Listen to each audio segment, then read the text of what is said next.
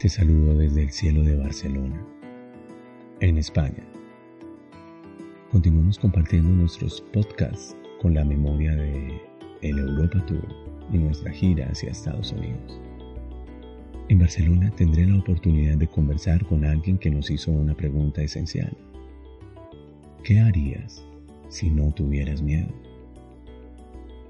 Tomaré un café esta tarde con Borja Vilaseca el autor de ¿Qué harías si no tuvieras miedo? El autor de El sin sentido común.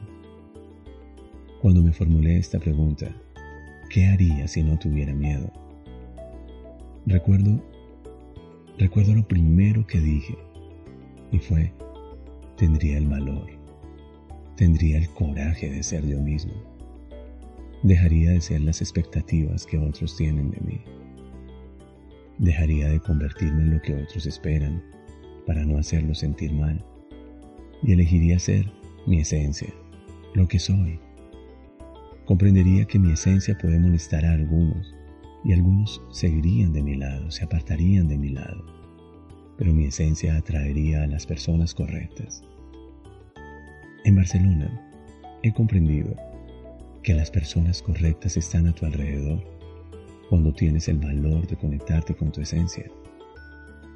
Que algunas personas ya no están en el tren de tu vida, en algunos de los vagones. Esta mañana recordé cuántas personas han estado en mi vida y cuántas de ellas han partido, algunas con dolor, algunas en paz y en gratitud. Y no me conecto con la memoria o el recuerdo de quienes ya no están mi energía está puesta en las memorias de las personas que ahora escriben conmigo las páginas de mi vida, de quienes comparten conmigo, de quienes creen en mí. Y tengo esta sensación. Cuando esté conversando con Borja, me preguntaré, ¿de qué miedo me liberé que me está permitiendo compartir con personas extraordinarias, con personas de las calidades como Borja Vilaseca?